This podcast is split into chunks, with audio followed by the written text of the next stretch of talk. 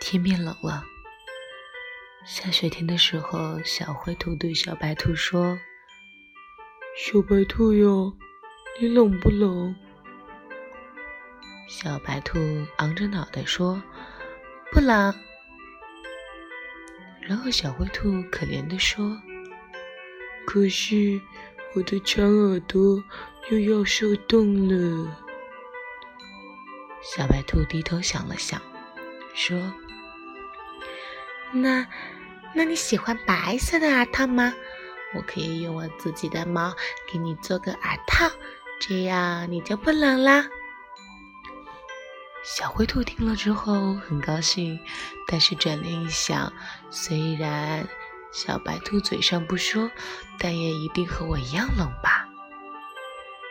小白兔看小灰兔不说话，就疑惑地问道。你还想要耳套吗？小灰兔看了一眼小白兔，转身说道：“我、我、我跑两圈就不冷了，你愿意陪我吗？”小白兔点点头说：“好呀，你做什么我都陪着你。”过了一会儿。雪地上出现了几串很长很长的脚印，但是小灰兔和小白兔已经不见了。